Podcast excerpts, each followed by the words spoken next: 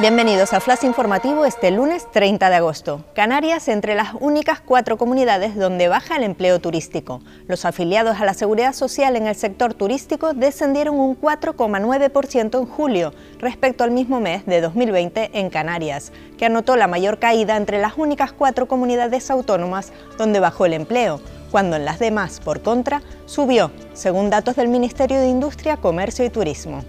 Un menor con COVID trata de coger un avión desde Tenerife a Reino Unido. La Policía Nacional localizó el pasado martes a un menor británico en las inmediaciones del aeropuerto Tenerife Sur cuando trataba de volar hacia su país de origen pese a tener un test de antígeno positivo por coronavirus.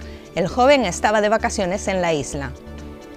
Las bacterias marinas del volcán Tagoro podrían tener uso farmacéutico el desarrollo biotecnológico de las bacterias marinas que habitan en el entorno del volcán submarino Tagoro, al sur de la isla del Hierro, sería un excelente punto de partida para acceder a nuevos compuestos y enzimas con potencial para aplicaciones farmacéuticas e industriales.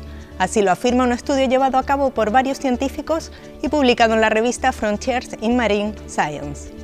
La laguna vibró con la medalla de oro de Michelle Alonso. Los aficionados que se dieron cita en la Plaza Hermano Ramón de la Laguna para apoyar a la nadadora tinerfeña vibraron con el gran triunfo de Michelle Alonso en su prueba fetiche los 100 metros brasa.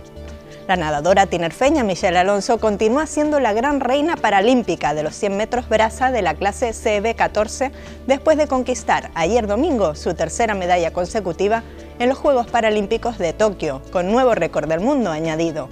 Más noticias en diariodeavisos.com.